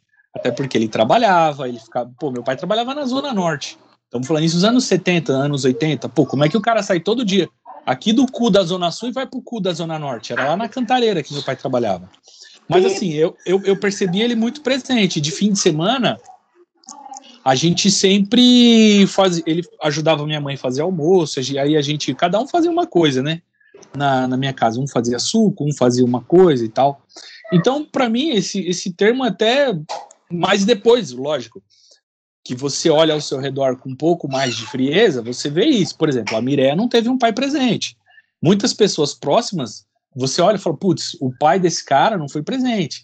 E hoje você vê, Quantas amigas nós temos aí que ela cria o filho sozinho, é, o pai nem pensão paga, entendeu? É, então, realmente, esse, esse termo faz muito sentido. Cara, nossa, eu sou pai. Pô, mas você amor. nem vê o filho, meu velho. Entendeu? Não sei se eu amor, misturei as coisas. Então, eu vou falar disso agora. Essa é você já pegou o gancho da próxima coisa. É, então, voltando ao que o Cacá estava falando. O Cacá já entrou na minha próxima pergunta. É, aborto paterno. Eu não sei se vocês sabem que existe esse termo agora também, que é o aborto paterno, que é quando o pai não faz porra nenhuma, nem questões financeiras e nem participa da criação do filho, que foi o que o Kaká falou ali. Hoje, vocês sendo pais e são pais participativos, ativos, o que, que vocês acham, tipo, disso daí? O Kaká já deu mais ou menos a opinião dele, né? O Rafinha falou que não julga. É, deixa eu só continuar então, já que. Pode continuar. Eu, então, é, assim, eu vou falar dentro da minha visão. Eu acho que tem, tem outras questões aí da gente dizer que, por exemplo, o cara é um merda. 80% das vezes sim. Mas também tem questões aí, casais que a gente já viu, que a, a, a mulher usa muito a criança para determinadas coisas, entendeu? Então tem isso também. É, ah, seu pai não faz isso, seu pai não vem te ver e faz da tá vida do cara. Também, concordo. Tem, faz da vida do cara um inferno. Isso eu tô falando dos 20%, tá?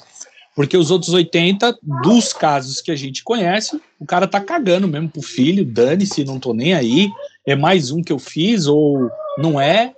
Assim, aí eu vou falar dentro da minha visão. Cara, eu acho isso uma bosta, entendeu? Porque independente seja a mulher que você escolheu para estar com você ou aquela menina que você pegou uma noite e fez um filho, cara, não importa, é seu filho, entendeu? Então você você é, é, abortar mesmo ele da sua vida, cara, quando você chegar nos seus 40, 50 anos, 60, que aí você vai ter maturidade, que eu digo que o homem só vai ficar maduro depois dos 30, e olha lá, hein? Entendeu? É, o cara chegar e nesse. Lá. E olha lá, chegar nesse ponto da vida e falar, putz, meu filho vai reatar. Bicho, eu, se eu tive um pai que sempre foi ausente, eu já tenho 30, 40 anos, meu pai vem falar comigo e falou: sai daqui, maluco, vai se fuder, o que, que você fez por mim? Você nunca fez nada por mim, agora você vem de bancar de paizão. O meu tio, o meu primo, o meu amigo fez muito mais do que você. Não vou nem falar da, da mãe, né? Porque vamos pegar o exemplo da, da, da minha tia, que ela criou os dois, ela é pai e mãe dos filhos, né?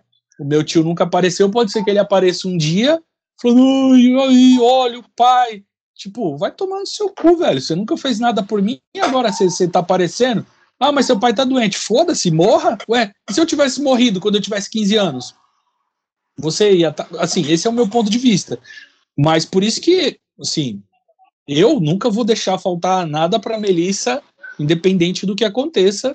E assim, eu já, já, já escolhi trabalhar em casa, já recusei trabalho para trabalhar fisicamente. Enquanto eu puder ficar no home office, eu vou vendo cada palavrinha dela, de mandar beijo, de engatinhar, de não sei o quê, porque eu quero estar presente. Pode ser velho babão, obviamente, que eu já tô com mais de 40, né? Então já entra na fase de pai e avô, então eu já junto as duas coisas. Então, eu, eu, Caetano, né, o meu CPF, eu vou fazer isso pelo meu filho. Se o outro lá não vai fazer, Cara, problema tá dele. É, é, o meu ponto de vista é que ele é um bosta e ele tá perdendo a melhor fase da vida do cara. Se ele acha que, sei lá, fazer outras coisas é melhor, sei, meu ponto de vista é diferente. O Kaká falou uma coisa muito interessante que eu concordo muito com ele nessa questão da evolução. Que eu acho que o, o cara que volta depois de não sei quantos anos, tá, para aparecer às vezes acontece do cara, tipo, tá querendo resgatar por algum motivo. Se foi que ele amadureceu, muito legal, mas eu acho que acontece muito do cara nunca. O, o cara que recusa é, estar presente de relações com, com filhos, geralmente, velho, não amadurece nunca, velho. Tipo, assim, Ô, eu, eu, digo pelo que eu vejo questão de, de, mas... de, leitura de filme, eu vejo muito isso. Que, tipo, são pessoas que, que não amadureceram. Gente, tem mulheres que fazem isso também, tá bom? Não tô. Sim, sim. Né? Mas não vamos é. É, só crucificar os homens. Existem as mulheres que fazem isso também, que é, também mas hoje o foco é o pai. Mas, de ó, forma é nenhuma, é. tipo, que os filhos são criados pelos avós. Isso acontece pra caramba. A gente tá cansado de ver também. Sim, mas assim, é só pegando o gancho, ixi, entrou uma ligação aqui, voltou normal, tal. Tá. Mas só pegando o gancho, eu não sei assim o que vocês acham, também minha opinião assim. Acho que quando você vive um casal, vocês, né, no caso vocês são casados, vocês têm uma vida tradicional brasileira, família, tradi família, tra família tradicional Pelo brasileira. Pelo amor de Deus, não usa esse termo. vamos lá, vamos dar um exemplo assim, é, é, essa questão do, do da presença, né, o, o, aborto paternal, né, isso, nessa questão.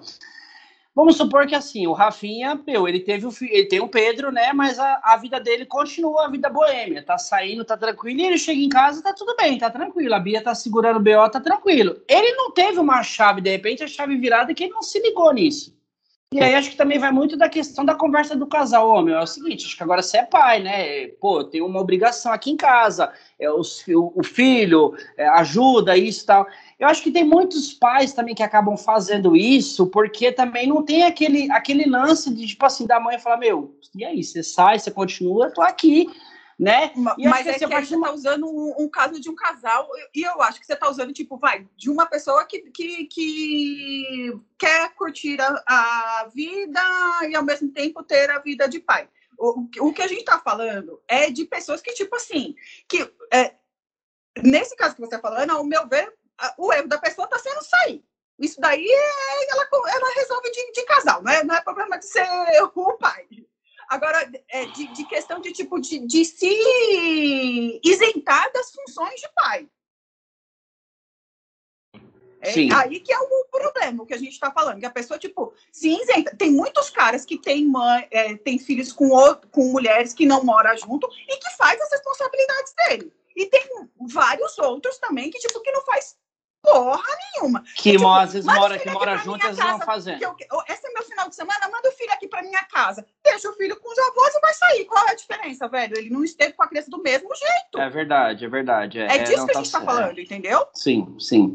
Eu acho que eu acho que é muito aquela questão assim. Você quer ser pai, você quer ser presente, você você tem que amadurecer, você tem que mudar, né?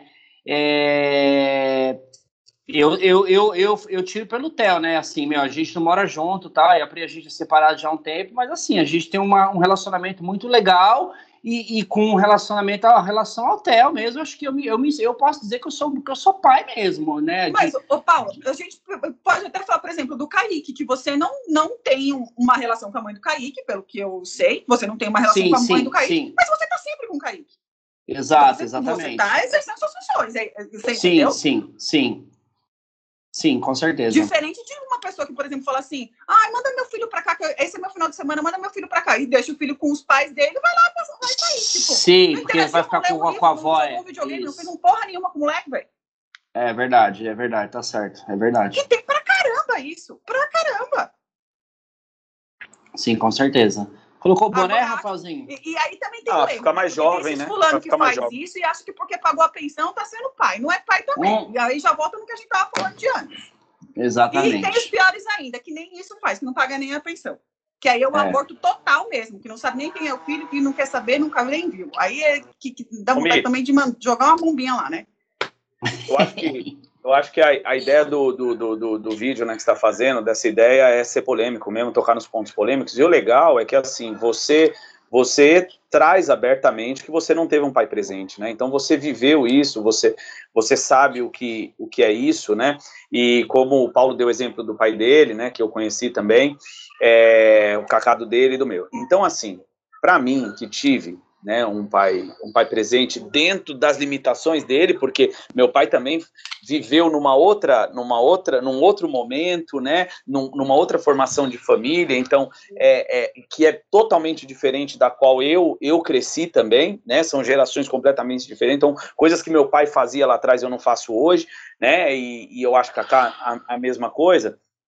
Mas quando eu falo que eu não julgo é porque assim eu não tenho parâmetro né, o outro parâmetro para poder, poder comparar. E aí são muitas variáveis que entram nesse meio, mas eu estou entendendo perfeitamente o que você está falando. Tem os pais que de fato não querem ser pais, né? Que tem o pai ali, que tem ali escrito pai como tipo no, no, no título, né? Mas, mas que não quer ser pai. Tem que nem eu, tem eu, título, viu? Não tem, é, não tem nem no, no, nome no documento. Sim, não tem. E, e isso é triste. Eu acho que quem perde Claro, a criança perde muito, mas eu sempre acho que no fim do dia essa pessoa ela não é completamente feliz. Minha opinião, não é, não é completamente feliz, porque você vai ter sempre um pezinho, mano. Esse pezinho que fica ali é, é, vai estar tá sempre ali. E isso que é o foda, que muitas vezes a pessoa E aí eu não, sei como a pessoa isso. consegue viver, viver, assim.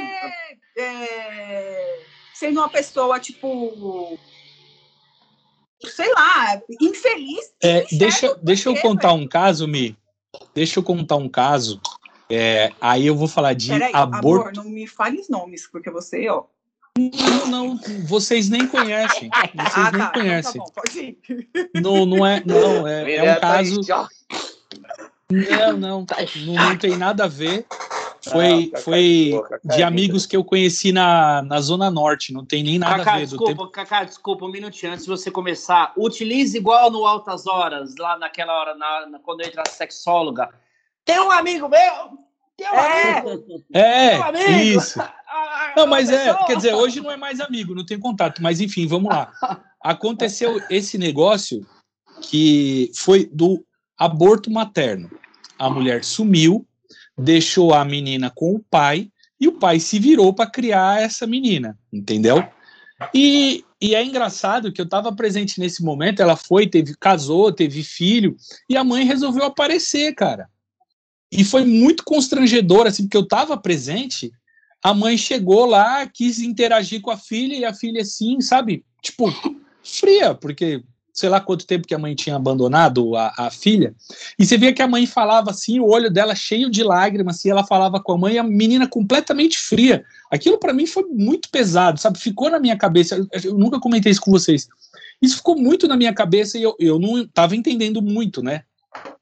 Por que, que ela tratava a mãe assim? Pô, você tá vendo sua mãe e tal. Por mais que ela tenha abandonado, deve ter os motivos dela, enfim. Mas não, não, não perguntei nada na, na ocasião sobre isso, mas hoje eu entendo, né?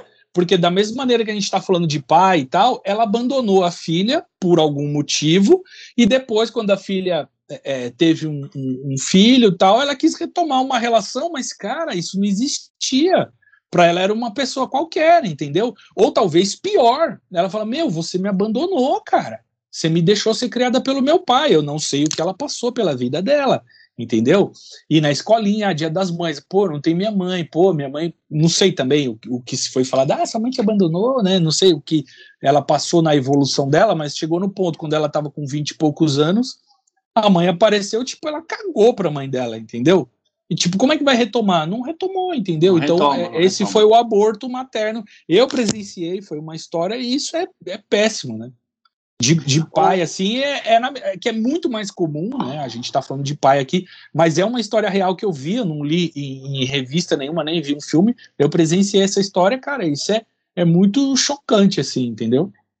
E às vezes, Cacá, às vezes não precisa nem dessa questão do, do, do, abandono e aparecer daqui 20 anos. Tem muitas situações também de crianças que são cuidadas, às vezes, na mesma casa, que tá a mãe, que tá a avó, tá a tia, às vezes tem um certo carinho, um, um, uma certa criação mais com a avó, com a tia, e aí tem aquele lance, pô, é minha mãe, eu moro junto, mas o respeito é minha avó, que é a pessoa que me cria, é minha tia, é Sim, é minha madrinha, é meu pai, de, que é a avó de mãe.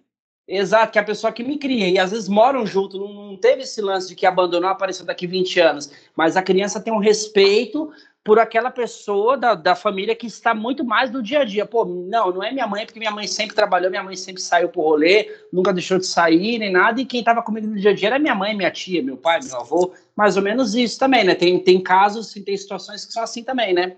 Sim. É, é, é complicado. E, e tudo isso, eu acho que a, a gente não para para pensar o quanto isso impacta na, na, criança, né, gente, no filho. Exato. Muito. Porque e, e, a, e o é o principal criança, ali, né? E o amor da criança, o respeito da criança, ele é genuíno, né? E ele é espontâneo. Então, se a criança ela sentir que é na avó que ela tem que confiar, que ela tem que respeitar em primeiro lugar, ela vai fazer, ninguém vai ensinar isso para ela. A criança, é, a, a, criança ela forma, né, a, a, aquilo que ela vai ser pro resto da vida no, na primeira infância dela, né, que são os sete primeiros anos do, do de vida. E, e, eu sempre carreguei isso comigo, porque esses sete primeiros anos é, forma muito do que a criança vai ser pro resto da vida. Se nesses sete primeiros anos a criança tem uma referência é, ruim ou não tem referência do pai ou da mãe, vai carregar isso, é inevitável. Ah, depois a gente pode tentar reconstruir, pode tentar reconstruir, vai conseguir? Não sei se vai conseguir, mas pode tentar reconstruir. Pô, Só que fica marcado, né? Fica e tem, marcado isso e tem, eu ia falar. E tem né, outra coisa, a gente acha, a gente acha no, no que isso é, não impacta na vida de uma criança, mas impacta pra caramba. Pra caramba, pra caramba. A, a criança tem muita noção disso de, de, quem é o de, de pai, de mãe. A criança quer ter o pai e a mãe. A criança quer ter essa relação. É, impacta sim. É... Ah, gente, é gratificante, né, mano? A gente ter essa ligação, você vê seu filho Sim, ou sua é filha falando, fazendo uma parada que você né, faz, fazendo uma fazendo uma coisa que te dá orgulho, você fala, cacete, igual, eu vou falar isso e eu amo, mano, é, essa parada eu, eu adoro. O Pedro, às vezes, tá cantando música do Jorge Benjor, tá cantando música, porra, é um bagulho que para mim é gratificante, é, é, é, um negócio simples que eu tô falando aqui, alguém pode achar, mas você vê que o cara já tá tendo uma referência sua, entendeu? Você é, se é olha, tipo... você se vê nele, né? Tem atitudes Sim. que você fala, é, sou eu, é outro, sou eu. Mas ele, Paulo, é, mas ele é outro ser humano, ele vai, ele vai gostar de outras coisas, ele vai, ele, ele talvez ele, ele não goste de metade das coisas que eu gosto, mas o que eu tô te dizendo é a referência, né? Porque o que eu tô falando não é nem a questão musical, mas tô dizendo o que ele carrega que ele viu eu fazendo. Então, se ele vê eu atirando numa pessoa, ele vai ele vai normalizar. Eu, se ele vê eu xingando, odiando a outra pessoa, Sim. ele vai normalizar isso Sim. e é isso que ele vai carregar. Então eu usei esse exemplo, que às vezes eu tô aqui parado, tô brincando com ele de um jogo, aí ele tá ali assim, ah, os alquimistas estão cheios. Eu sei que se eu tivesse falando assim, morte, é, é, tem que matar, tem que morrer, não sei o quê, era isso que ia estar tá na cabeça dele. E você dele. falou uma coisa muito legal mesmo. É, é isso mesmo, Rafinha. E, tem, e pensa assim, pensa comigo. Quantos lares que tem que o casal, o pai trata mal a mãe. Fudeu, fode, aí fode, né? Sim, entendeu? Sim. Ou a mãe também já tá de saco cheio, manda tudo para aquele lugar. A criança vê essa, é, ter convívio com essa violência todos os dias do, do, desse casal, por exemplo. Tudo isso, gente, impacta na vida de uma criança. Tem impacta. É muito Sim, foda. exatamente. Sim. É, gente, Cacá, você que é pai de menina, o que, que você gostaria que fosse diferente é, no futuro, na sociedade, para que a sua filha pudesse ter uma vida melhor aí? Você fala para minha filha ter uma vida melhor? Sim, sendo mulher. Cara, é, a gente, eu me preocupo principalmente com o respeito à mulher, né? Dela ser livre e ela fazer o que ela quiser. É, eu, eu acho que eu vou. Eu espero que a gente chegue nesse nível é, de respeito, né? Com a mulher, porque hoje eu, na qualidade de pai, eu não sei se quando ela chegar nos 15, 20 anos dela, eu vou deixar ela sair tranquila, entendeu? Porque a gente sabe que existem pessoas ruins em todos os cantos. Eu sempre digo que, por exemplo, você vê filme de terror e você fica assustada. Pô, será que é minha filha? Eu, eu, assim, eu consigo, eu consigo assistir filme de terror e eu consigo separar muito bem a ficção do mundo real. Porque eu sempre digo que um filme de terror, para mim, é, o, é o da Atena. Aquilo ali, para mim, é um filme de terror completo, porque a gente sabe que aquilo existe e aquilo está do seu lado. Então, por exemplo, sua filha vai sair e, na rua. Será que não vai ter um cara chato que vai querer apalpar ela e o quão isso não vai trazer um trauma para ela, porque na cabeça dele isso é normal.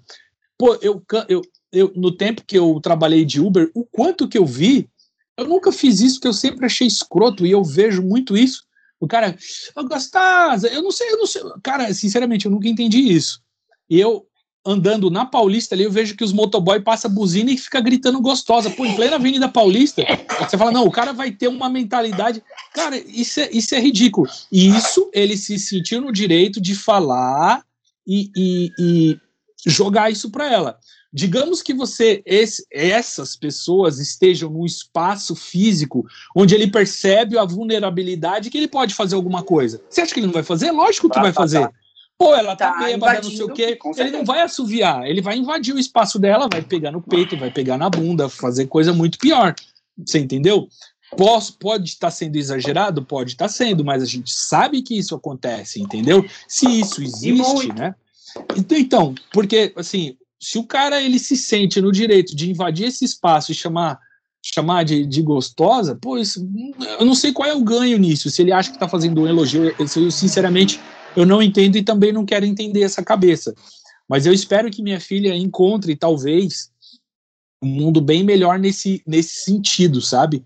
De você respeitar muito mais a mulher, de você ter pelas pessoas, né? Eu falo pela mulher, mas pelas pessoas no Sim. geral, porque geralmente a gente não tem, o mundo é meu, eu sou eu e acabou, entendeu? A gente gosta disso. Eu vou furar fila porque foda-se o outro, né? A gente tem, não tem esse senso de coletividade.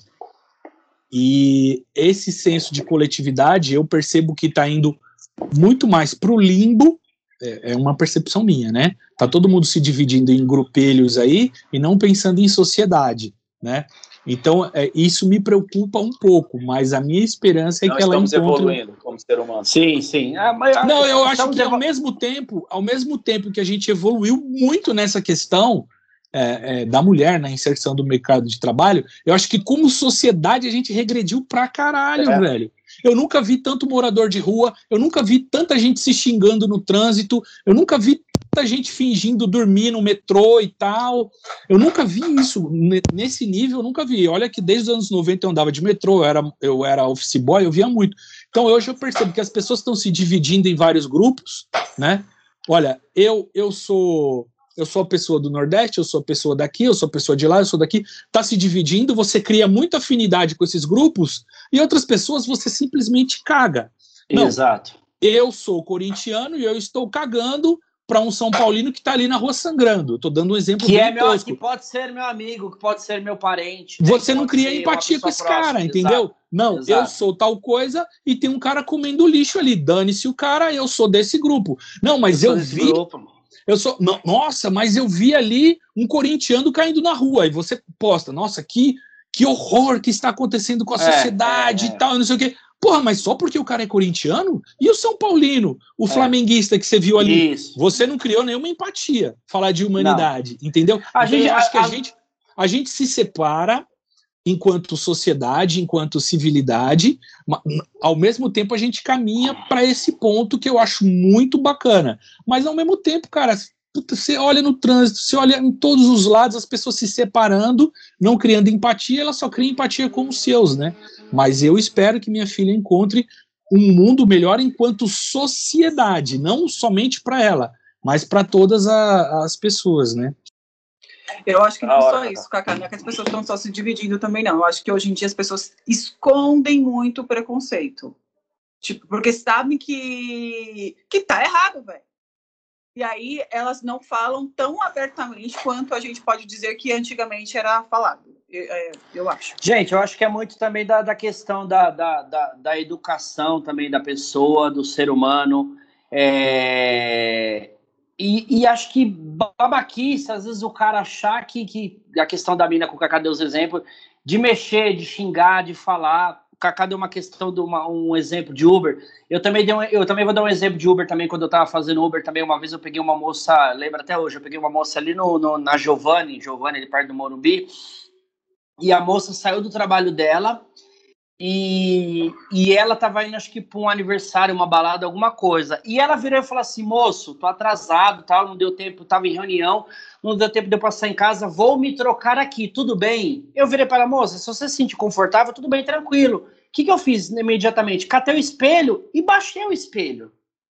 Porque, meu, na boa, o que, que ia mudar para mim? Nossa, ficar olhando a mulher se trocando, eu achando que, meu, que aquilo ali ia ser o máximo.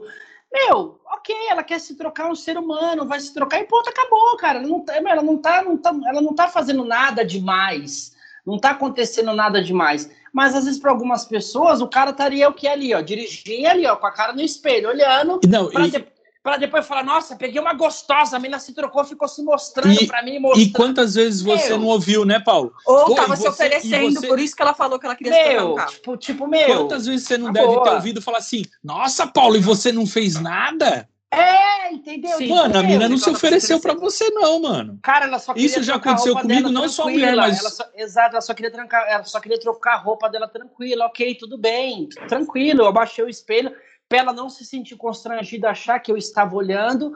E tudo bem, ela se trocou, de- deixa ela no destino dela, ela seguiu a viagem dela, seguiu a vida dela. E tranquilo, eu não, meu, não fiquei. Nossa, meu, tirei uma foto aqui da mina se trocando. Que, meu, na boa, gente. Mas Acho que é, são, foto é outra coisa que Meu, dá pra somos render um.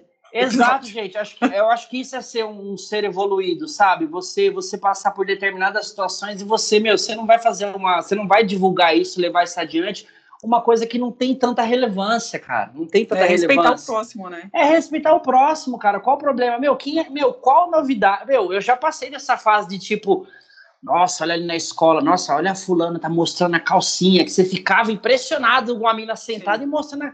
Meu, tá tudo bem, cara, é uma calcinha, um peitinho, não sei o que. Meu, ok, tá tudo bem, tranquilo. Vamos respeitar, vamos, meu... Então, é, é, acho que é mais completando isso aí, Cacá, indo nessa linha aí, da, nessa linha da empatia também que você também falou.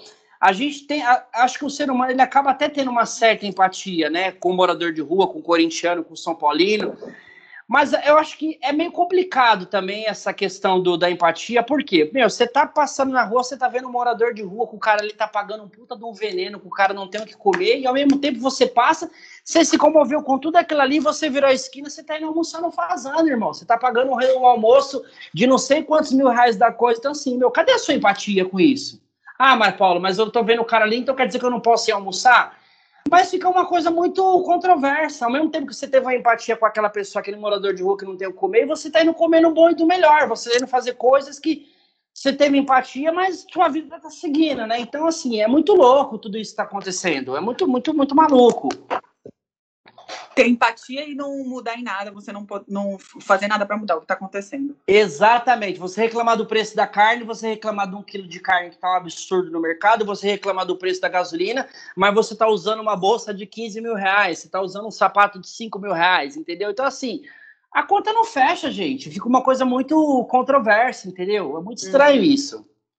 E meninas, eu queria que vocês falassem qual o legado assim de vocês que vocês querem que os filhos de vocês tenham. Gente, o Rafinha é, falou que eu gosto não... musical. Além de então, isso, isso, isso muito, acho que está com certeza, né, Mi? Mas muitos julgam meu meu gosto musical muito, muito, muito estranho, né? Mas, mas isso sim. É, eu acho que eu concordo muito com o Kaká, cara. A gente, como sociedade, parece que a gente regride, né, a cada momento. A, a algumas coisas vão, vão, parece que está indo bem, outras regride. Exemplo: hoje, uma pessoa, se ela vê outra sendo espancada na rua, é, vamos, de 10 pessoas, sete vão fazer um vídeo, duas vão tentar apartar e só uma vai chamar o resgate. Estou errado ontem, nisso? Né, é, isso, isso é por quê? Porque a gente, como ser humano, a gente está regredindo de uma forma geral, tá? De uma forma geral. E aí é muito estranho isso, porque ah, temos filhos pequenos, né? Filhos que, que vão estar numa sociedade daqui, daqui anos. Porra, como que vai ser essa sociedade? Né? É, é, muito, é muito foda isso, né? E o que eu acho é o seguinte: é, o legado que eu quero deixar é, é o seguinte: eu quero que o Pedro seja um bom ser humano. O Pedro ele não tem que ser o que eu fui, o que eu sou. O Pedro não tem que gostar das seja coisas melhor, que eu né? gosto. O Pedro que ele seja melhor que eu, né? É, mas que ele com a personalidade dele. Então, o que eu tento fazer, e eu comentei um pouco disso com o Kaká no outro vídeo, é, é eu orientar ele né, orientar ele, tentar ali ajudar ele para que ele tome a, as decisões dele voltada a ser um bom ser humano, né? Ele pode ser é corintiano, ele pode ser, ser de, uma, de uma certa tribo, ele pode gostar de algumas coisas, mas ele tem que respeitar todas as outras, né? E ser, eu acho que essa é a palavra, assim, é, é ser um bom ser humano, tentar fazer uma sociedade melhor, né? E aí falar que, pô, fazer uma sociedade melhor, eu não acho que o Pedro tem que ser o cara que ele vai passar na rua e ele vai ajudar todos os moradores de rua né? Talvez ele não consiga, talvez ele queira fazer, mas ele não consiga. Mas que ele faça aquilo que está dentro da possibilidade dele. É, pegando o exemplo do Paulo, eu acho que o cara pode sim, ele, ele, ele viu ali o, o, morador de rua, mas ele tem a possibilidade dentro da vida dele de ir num restaurante bom e que ele continue indo. Ele pode, ele conquistou aquilo, ele pode ir só que será que por trás ele não pode fazer alguma coisa? Vai ver esse cara, ele, ele por trás, e ninguém tá vendo nos bastidores, ele ajuda muita gente, né? É, e isso acontece muito. Eu acho que as pessoas que mais ajudam ela é no anônimo, ela é anônimo, né? Então, assim, é claro, é muito fácil chegar na rede social e falar, pessoal, se vocês estiverem sabendo de quem está precisando de ajuda, me avisa. Hum, eu, eu, eu começo a duvidar dessa pessoa Porque a pessoa que ela quer fazer, ela sai na rua e ela faz. Né? Ela, não, ela não precisa dizer para as outras pessoas. Ela pode continuar tendo um alto nível, um padrãozaço de vida, mas no background ali, cara, por trás dela ela tem um monte de coisa. Né, ela faz várias ações, ela ajuda muita gente, né? Então, eu acho que quando a gente. E tem várias formas de ajudar, sempre tem alguém ao seu lado tá precisando de alguma coisa. Sim. Gente, às e vezes você... que seja uma palavra, a pessoa está precisando de uma palavra de incentivo, de carinho, de um caminho. Isso você está ajudando. Exato. Eu acho que é, eu acho que é isso, Mi. Eu acho que me estendi aí, mas é isso. O legado que eu quero deixar por Pedro é isso, que ele seja um bom ser humano, cara, e, e com as escolhas dele. Isso aí. E aí, vocês vão falar o quê? Idem. eu acho que é isso mesmo, completando o Rafinho e o Kaká, eu acho que que eles sejam pessoas do bem, que eles saibam respeitar todas as diversidades, todas as opiniões das pessoas, sejam pessoas do bem e realmente acho que não fazer o, o, o, não ser o que eu fiz, eu acho que errar em algumas coisas, procurar fazer diferente, né? É, o Kaique, o Kaique ontem ele até brincou, a gente estava até falando da questão de, de, futebol, de time, e aí ele virou e falou assim: eu não, sou, não quero ser mais Corinthians, agora eu sou Santista. E aí, assim, meu, eu fiquei. Aí é, é, é, aí, eu já. É, aí, aí o bagulho ficou é, louco. aí eu já fiquei assim. E aí eu acho assim, eu tive, eu tive, eu tive um momento idiota quando ele falou isso, eu tive um momento idiota, mas na mesma hora que eu tive um momento idiota, eu, eu, eu corrigi, eu corrigi acho que da forma correta, que eu virei para ele e falei assim: "Ah, você vai ser santista, então tudo bem, não vai ter ninguém para ir no estádio com você, porque eu sou corintiano, tu é corintiano, a gente vai no jogo e você não vai ter ninguém para ir pro jogo do Santos". Eu falei isso, e na mesma hora que eu falei isso, eu já falei, opa, o que, que eu fiz? O que, que eu falei, né? E tipo, cadê o amor que eu sinto pelo meu filho falar essas coisas? E aí eu chamei ele na mesma hora, eu falei, filho, vem cá. Vou falar uma coisa para você. Eu te amo com qualquer opinião que você tenha, com qualquer gosto que você tiver na sua vida. É, se você quer torcer pro Santos, tudo bem. Se você quiser que o papai te leve para assistir o jogo do Santos, eu vou com você, eu vou te acompanhar, porque eu te amo, porque eu quero ver você feliz porque o amor que eu sinto por você é imenso. Então, assim, você é, pode ser Santos, Corinthians, independente do time. E eu falei isso para ele, eu dei um abraço nele, tá tudo bem. Então, assim, eu acho que evolução respeita isso. É quando você faz uma merda e você fica com aquele negócio na sua cabeça martelando, pô, fica aquele conflito de informações. Será que, meu, será que é isso mesmo? Tá, tô certo ou errado? Então, na mesma hora, eu acho que eu, eu procurei me corrigir de uma coisa ótimo, que eu fui infeliz no comentário. Então, eu quero que, que, que eles tenham atitudes de respeito, que eles procurem enxergar em certos momentos, igual eu tive, igual eu tive essa reação com o Kaique. Pô, não foi legal o que eu fiz, né? Então, na mesma hora, corrigir. Então é isso, respeitar, eu acho que essa questão de mulher, de, das mulheres está pegando muito, está muito forte essa questão de respeito. Né, acho que vocês estão acompanhando aí na rede social que tá, tem acontecido com a irmã do Murilo, questão de agressão, uma coisa, meu, que foi lamentável que aconteceu é, com o filho, com a presença de filho. Então, assim, gente, a gente tem que deixar realmente um legado, um mundo melhor para os nossos filhos, para eles crescerem cidadãos do bem, e respeitarem, ter respeito acima de tudo. Com certeza. Eu, é eu gostaria, assim, eu, eu penso que eu, de certa forma, eu levei muita coisa do meu pai. Que o meu pai ele tinha um lema que era o seguinte: filho, nunca tenha ciúmes do seu conhecimento. E assim, muitas pessoas que hoje trabalham na, na, engenharia, pessoas próximas, o meu pai que inseriu essas pessoas no mercado de trabalho. Então, o Pintado, o Pisca, é, pessoas que vocês conhecem, o Renan, o Rafael, o Thiago, vários caras que a gente conhece aí, eu, todos nós entramos no, no, mercado de trabalho muito por conta do meu pai, porque chegou uma certa fase da vida dele e falou: não, eu vou ensinar para vocês o que, que é projeto, o que, que é engenharia. E pegou a gente ali, obviamente cada um foi para um caminho, mas quem fez essa inserção inicial foi ele. A base, e eu né? lembro, exatamente. E eu lembro perfeitamente que um belo dia eu estava ensinando para o cara um negócio, aí chegou um outro e me falou assim, falou, cara, não ensina isso para ele não, porque daqui a pouco ele vai tomar a sua vaga aí. E realmente, tipo, eu fui mandado embora e o cara ficou. Mas, cara, eu não, assim, sinceramente, é, eu não tenho ciúmes do meu conhecimento e, e, nunca vou ter, porque eu, eu penso, né, que é, é, são três coisas na minha vida que vai me fazer muito bem, que era uma coisa que meu pai pregava, e eu espero que a Melissa tenha isso também, né? Agradecer, ser grato e agregar valor à vida das pessoas. É, eu acho que esse lema aí é fundamental. Você não vai fazer um profissional, você vai fazer um ser humano melhor, entendeu? Então eu acho que isso é fundamental. Eu participei por um curto período de uma ONG aí que pega pessoas, crianças, né? de, de favela e dar uma orientação profissional. Eu fiz pouco, pouquíssimo, mas eu percebi o seguinte, que é, eu, eu tenho que, que fazer mais, entendeu?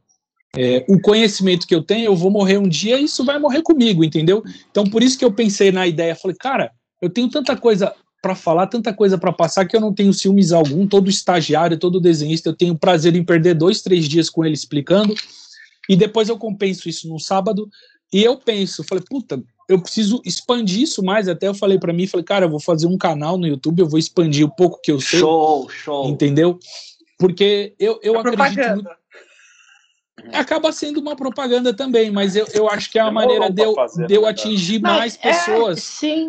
Entendeu? De eu divulgar o, o que eu conheço, né? Agradecer, ser grato e agregar valor à vida das pessoas. Eu quero que a Melissa seja muito assim, porque eu, como já faço com os meus sobrinhos, a gente anda pela cidade de São Paulo, eu ando falando mais que o Homem da Cobra. Às vezes eles estão até olhando para cima, ó, oh, esse monumento aqui é da Revolução de 32, que foi feito assim, não sei o quê. Ó, oh, você tá vendo aquilo ali? Pois, foi feito pela, pela Light na época de 1900 e não sei quanto. Olha, isso aqui em frente à sua casa. Exatamente isso. É, então. e, é, Aí, e, é, e, e, é muito é... legal porque o, o, que eu recebo, principalmente do, dos meus sobrinhos, nossa, tio, eu nunca soube disso. Nossa, tio, você sabia que eu falei isso na minha escola e o pessoal ficou, nossa, deixa eu pesquisar na internet. Ah, é isso mesmo. Ou seja, é uma coisa que eles não conheciam, que eles passaram a conhecer.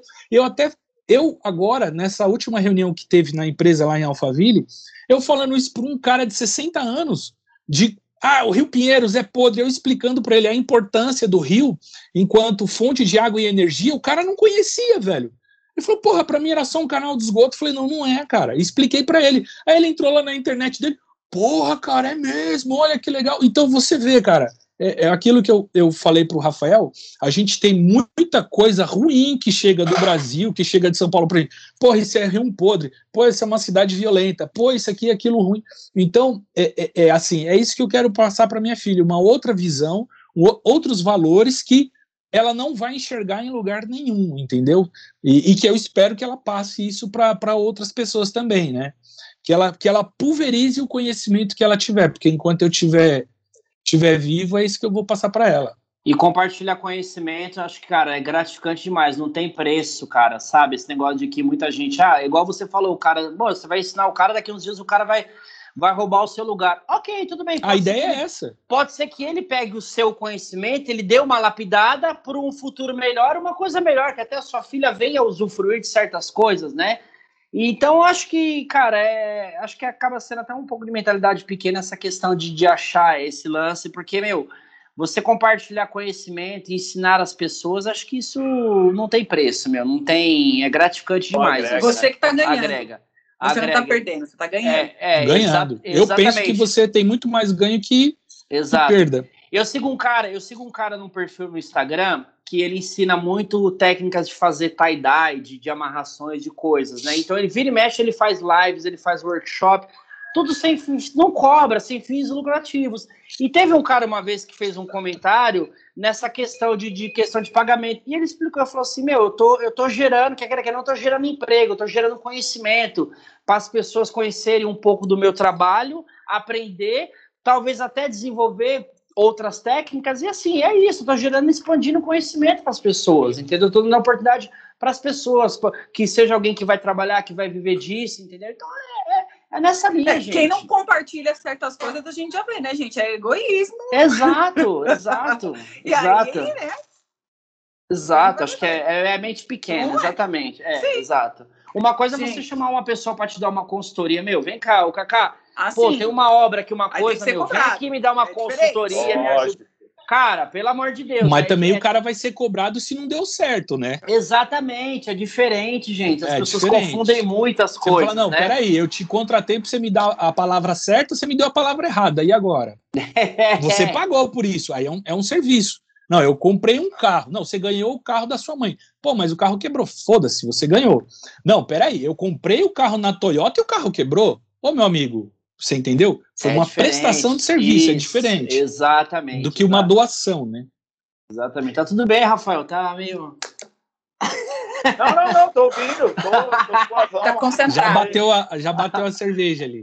Não, não, eu tô, eu tô escutando vocês falar, porque eu falo pra cacete, mano. Eu tenho que me policiando Eu já, pra... eu já tomei umas, eu já tomei umas, eu já tomei umas quatro. Não sei se vocês ouviram no decorrer Eu também do tomei. vídeo. Também. Eu não sei se Também, vocês também. escutaram no decorrer do, no decorrer do vídeo. Eu fiquei ficar assim. ó. Caiu a Priscila, a Priscila vinha trazer, a Priscila vinha trazer latinha pra mim. Só que ela foi embora, eu já tomei umas quatro. Ela foi embora, secou o negócio aqui. Gente, quero agradecer vocês pelo Já? vídeo. Sim! É, Gostei muito que vocês entraram na minha. Mesmo algumas coisas, como o Kaká falou, que eu, que, dos meus termos, deu para entender o meu ponto de vista. É conhecimento, Vocês né? Passaram o ponto de vista de vocês. Muito obrigada. Imagina, esse foi Bri- o Liga Sem Moderação de hoje. Imagina, Mi, obrigada. Eu que agradeço também o convite. Eu acho que tudo, toda oportunidade acontece no momento certo, né? Já faz um tempo que você está com o canal, parabéns aí pelo trabalho, tá, tá super lindo. Os temas, as pessoas, né? E, cara, obrigado, de coração mesmo. Eu sempre tive essa, essa vontade, esse desejo de participar, mas no momento certo, sem cobrança, de tipo, ô, e aí, não me chama, não vou lá, quero. Chega, não também." chega! Ô, chega, não chega, caralho. Pô, a Mireia chama todo mundo, só não me chamou. Cara, acho que, eu acho que assim, eu aprendi muito. Eu acho que as coisas acontecem no momento certo, na hora certa. Então, acho que esse é o momento de ter acontecido. E, meu, valeu, obrigado mesmo de coração. Que isso, Show eu de queria bola. viu? agradecer a sua participação. Vou convidar mais vezes. Legal, é Pode legal, muito legal. Participar com o Rafinha e o Kaká, pessoas que, mano. cara, amigos de infância aí também da gente aí há muitos anos aí, é muito, muito top, legal. Mi, pra mim, pra mim é uma honra, viu, estar aqui. É, foi da hora. Eu, eu brinco que eu sempre quis ter uma youtuber para chamar de minha, né? Então eu tenho a minha, a minha youtuber preferida aí, minha amiga, e sucesso para você de verdade, mano. Da hora. O canal aí tá, tá, tá, tá indo sempre com, com matérias aí da hora pra, pra gente acompanhar. E foi um prazer, mano, e sucesso. Sucesso da hora. Obrigado mesmo, Paulo. Obrigado, Kaká, Que Beyoncé, fazer que um tá de aí, no- música, né, que tá aí com o Kaká, Sim. e também você. Eu falei que eu ia Opa! fazer, eu vou programar aí um de música pra nós. Não, hora. Vamos fazer, vai ser Ô, da hora. bacana, hein? Last night não pode faltar, hein? No repeat, sem parar. É, Nossa senhora. Hoje é, ô, gente, e assim, a gente sempre acompanha aí também a questão da filha de vocês. Nossa, ela tá uma graça, ela tá cada vez Ai, mais linda. Nossa, gente, ela tá muito fofa. A cara da mãe, né? Da mãe, porque é Cacá, sabe como que é? Perdeu, né? Não, gente, acho que ela tem um, um jeitinho de cada um. Uma hora a gente olha e fala, nossa, é o Cacá nesse ângulo, uma hora é a Mireia, né? acorda, Então. ela fica muito parecida com É. o Kaká, eu acho. É, é, então, assim, mu- muito legal, gente. Parabéns mesmo, ela tá uma graça, né? E, e- e é, é muito emocionante, né, gente? A gente vê é, tanto tempo, assim, que vocês vocês não tinham a, a pequena e tal, aí, vocês, tipo, literalmente, é, o Rafinha começou lá atrás, ele falou, meu, eu saí de casa com uma pessoa, eu tô voltando com outra, com duas, né? Então, assim, muda tudo. Então, é, é, é, é diferente ver essa rotina de vocês, o pouco que a gente acompanha, principalmente em rede social, meu, é muito. É, é uma emoção, né, gente? Cada vez é uma emoção mesmo. Você vê, nossa, a Sim. Melissa, o Kaká aqui dando comidinha, a Mireia, isso, aquilo. Então é. E é uma E é pena coisa que a vocês não verem, né? Ansia em poder É. compartilhar, né, é, pessoalmente com vocês, que se Deus quiser, logo as coisas estão melhores pra gente Sim, poder... sim, sim. Tá chegando, gente. Tá Para as chegando. cri- para as crianças, tá chegando o momento aí, as crianças, até as crianças mesmo, né, se aproximarem, se conhecer melhor também, né, o. É. Telzinho, né, Telzinho com a, com, a, com a Melissa, né, tem o Kaique aí também, se aproximar novamente do Pedro, do Theo, tudo isso é muito legal. Obrigada, gente. Então, é, esse foi o Mica de hoje, sem moderação. Curte, compartilha, manda pros papais, gente, né? Vamos. Você assistir, Vamos. ver Fortalece, coisa, manda para quem você acha você que o tema. Sim, sim, sim, isso é, isso é, isso é legal. Beleza, então. Obrigada. Gente, Até mais, obrigado. galera. obrigadão. Satisfação.